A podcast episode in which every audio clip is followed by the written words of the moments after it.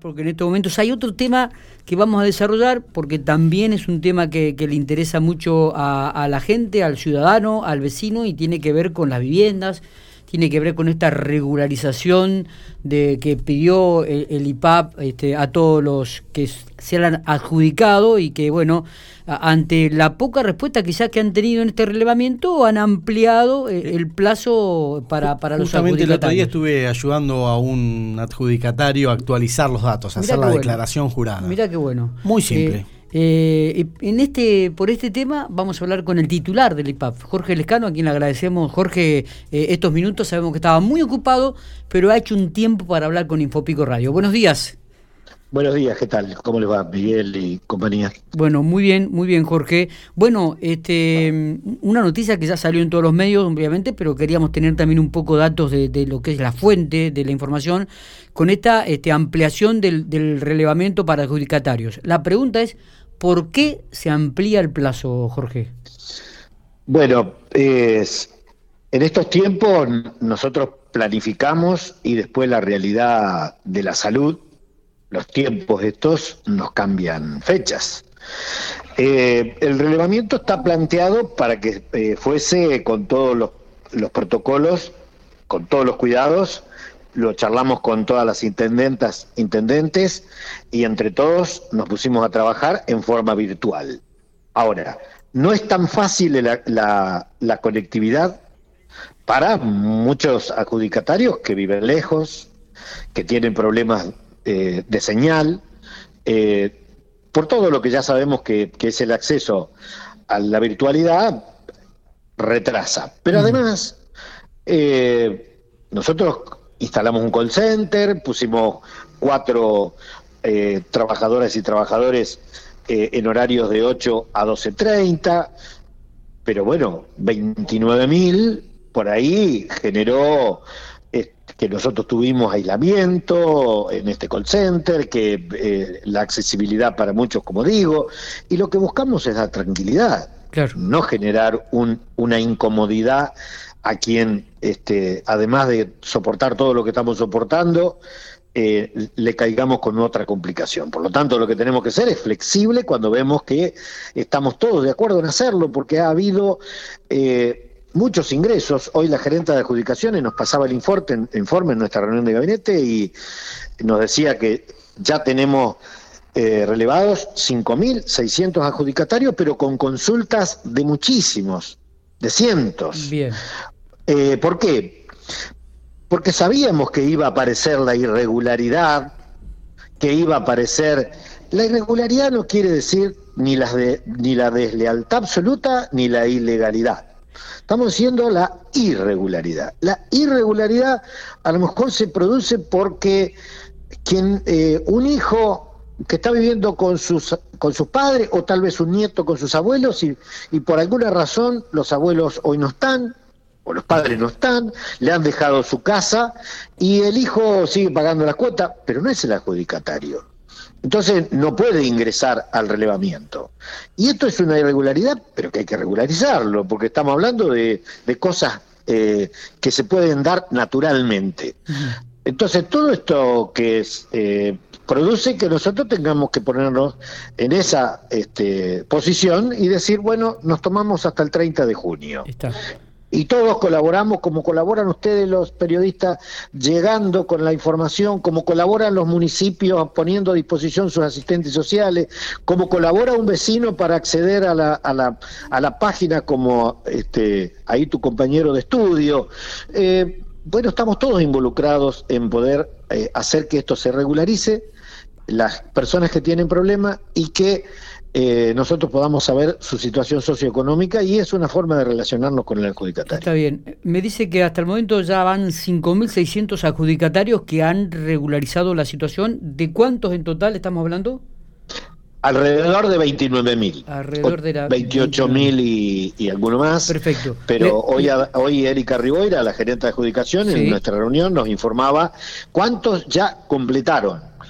Pero bueno, eh, así como el adjudicatario que por ahí, por ahí le falta, se llega hasta el municipio porque no está eh, cerca de nuestras Santa Rosa eh, Pico Huacha, donde están las sedes del IPAP, eh, también nosotros acá nos encontramos con mucha gente que queriendo cumplir se acerca. Entonces nosotros damos turno. bueno, claro. Eh, vamos, a, vamos a estar todos en el mismo punto de ser responsables de esto y nosotros dar una fecha nueva para que la gente pueda tranquilamente llenar este, este relevamiento. Le recordamos a, la gente que estamos hablando con Jorge Lecano, que es el titular del IPAP, e, el relevamiento eh, es en concreto una actualización de datos que permiten conocer la situación socioeconómica del grupo familiar que habita la casa, dice el texto, como así también los ingresos en la búsqueda de eh, eficientizar los subsidios en la cuota de la vivienda. Eh, en algún momento, algunos medios marcaron como que había gente que no quería revelar los ingresos familiares. ¿Esto es así? ¿Es para desmentir? ¿Usted ha escuchado? ¿Le han acercado este dato a usted? Miguel, supongamos que no podría tomarme eh, un, un, concepto como de desmentir porque este no lo he, no lo no lo he escuchado. Está bien, perfecto.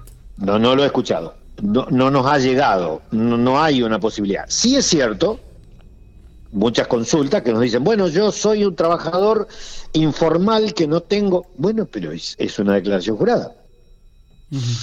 Por lo tanto, o es una documentación u otra que a nosotros nos permita saber este, con quién nos estamos relacionando, porque eh, con quién nos estamos relacionando, porque hay compañeras, compañeros que tienen una asignación eh, del Estado y entonces un, un beneficio social y eso hay que saberlo también, porque si no, el día de mañana queda como un, este, con una deuda, un deudor, y la verdad que lo que buscamos, el primer dato es regularizar, tranquilizar, así como nos están apareciendo cientos de casos de personas que ya tienen pagado todo su, su vivienda y que quieren la escritura. Claro. Bueno, estamos trabajando eh, al 100% la gerencia técnica a cargo de Victoria Rodríguez Marre que hace de las escrituras. Eh, ampliamos todas esas posibilidades para que el, el, el hecho de decir queremos tranquilizar se concrete hasta con la escritura o con la renovación del crédito para que no quede con una deuda. Eso estamos buscando. Eh, Jorge, ah, bueno, además aclarar para, porque llegan varios mensajes mientras vas hablando sobre este miedo a, una, con estos datos, una actualización de las cuotas. Recordemos que este reglamento es obligatorio y como decía Jorge, que tiene, es una declaración jurada. Eh, te consulto sobre algo que manifestabas recién, que es esta regularización de ciertas situaciones, por ejemplo, eh, una, el padre enviudó, la mujer se fue a otro lado y quedaron los hijos, o situación, viste esta que, con el paso de los años y ser tan largo el proceso de pago, pasan. ¿Qué pasa con estas familias? ¿Cómo, cómo se regulariza esto?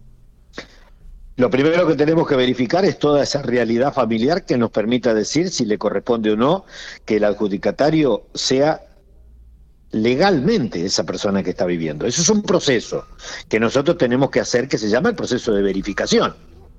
Que no sea en el medio una venta, bueno, todas estas cuestiones eh, ilegales, pero mientras esto sea un curso natural de un proceso familiar, el IPAP tiene que darle tranquilidad y regularizar esa situación en favor de quien está viviendo. Pero lo que tenemos que decir, lo, mi, mi respuesta es para tener un fundamento a tu consulta, pero lógicamente cada caso es particular y entra ahí un proceso de verificación de quién está viviendo en la casa, si no es el adjudicatario que en su momento tuvo la tenencia precaria que le dio el Estado.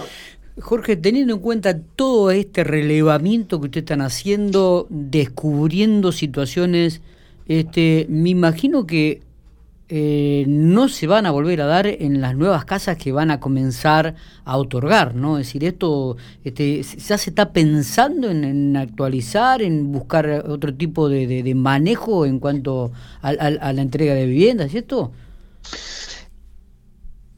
Es que en ningún momento nosotros podemos pensar que esto arrancó mal. Lo que tenemos que pensar es que... Pero estuvo, está un poco desmadrado el tema, Jorge.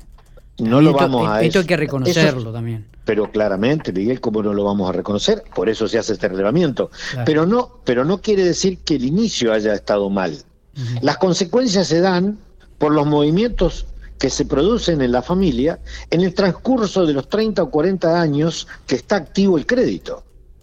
En esos 30 años, el adjudicatario que, le, que tuvo la tenencia precaria en aquel momento, en el 90, ni hablar algunos barrios que son del 70 y pico, bueno, pasaron tantas cosas en esa familia, si tal vez no tenían claro la persona que tenía que venir al IPAP a traer la formalidad de, esos, de esas modificaciones en la familia, el IPAP desconoce hoy quién está viviendo.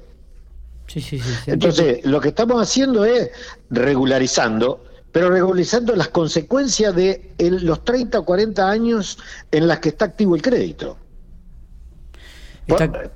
No podemos dejar de reconocer esto, pero sin dejar de, de, decir, no es un problema del principio del crédito, es el transcurrir de los años que dura un crédito. Eh, está claro. Sí, también ten en cuenta, me recordaba Matías acá que las casas que se van a entregar van a ser por sorteo, ¿no? Una modalidad totalmente distinta a la que se venía dando hasta, hasta ahora. Sí, sí, por sorteo, lo cual nos parece público. Fantástico sorteo público, en la televisión pública, así lo hemos conversado con el gobernador, después veremos la instrumentación.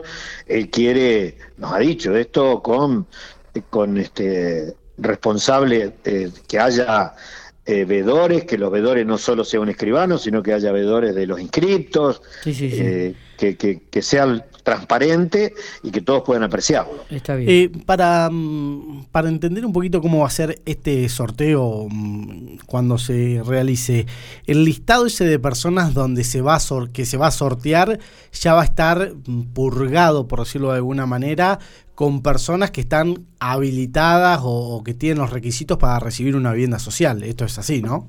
Sí, y publicado en los medios antes de ir al sorteo. Bien.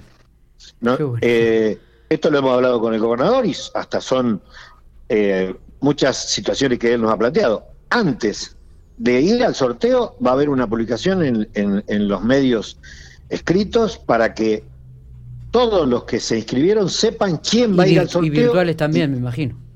Sí, por supuesto. Tenemos que ser lo más amplios y, transparentes eh, que nos permita cada situación. Eh, está. Jorge, el jueves, si no me equivoco, se licitan las 120 viviendas aquí en la ciudad de General Pico. Me imagino que eh, va a estar presente. Sí, efectivamente. Esperemos que la... ¿Viene el gobernador también? no, he, no he estado conversando en estos dos días, así que no estoy completamente seguro. Bien, bien. En su momento prometió que iba a estar, ¿no? Para la licitación de la vivienda pero él es el máximo eh, promotor como titular del Poder Ejecutivo de que nos cuidemos y que no eh, y que, estemos en, nuestras casas, en nuestros lugares, que la urgencia sí, pero si no, habrá que ver, no, no, no, puedo, no puedo decirle algo que todavía no lo sé, pero sí que el jueves pasado, día 22, hubo entrega de viviendas en Ingeniero Luigi, y, la intendenta entregó la llave para que la gente pudiera tener su casa, pero no hubo eh, presencia de funcionarios, no estuvimos, estaba en el calendario. Hoy se entregaban eh, viviendas en Espeluzzi, tampoco estuvimos porque estamos cuidando la salud, porque estamos eh, aconsejando a todos y entonces, bueno, sí seguro el jueves tenemos que estar porque es apertura de, de sobrelicitación, eso tiene que estar, tiene que estar la gente de la técnica, la de legales, nosotros tenemos que estar presentes. Eh, lo que no puedo es este, saber si a esta altura si puede estar el gobernador, eso habría que hablarlo con, con ceremonial. Está. Jorge, eh, nos vemos el jueves si Dios quiere. Eh. gracias por estos minutos, como siempre. ¿Puedo agregar algo o no? agregar no. Diga. Ajustarme a un término que salió en la charla entre nosotros tres y apareció una palabra que fue miedo. Ajá. Mm, el, el adjudicatario con el reglamento tiene que tener tranquilidad, porque nunca va a salir el gobierno de un contrato social. Pero necesitamos saber hasta dónde somos capaces entre todos de hacer lo más eh, justos posible en, en, la eficiencia del subsidio del Estado, pero nunca creyendo que vamos a salir de una cuota social. El contrato social no se puede romper. Perfecto, está aclarado. Muchas, gracias. Eh.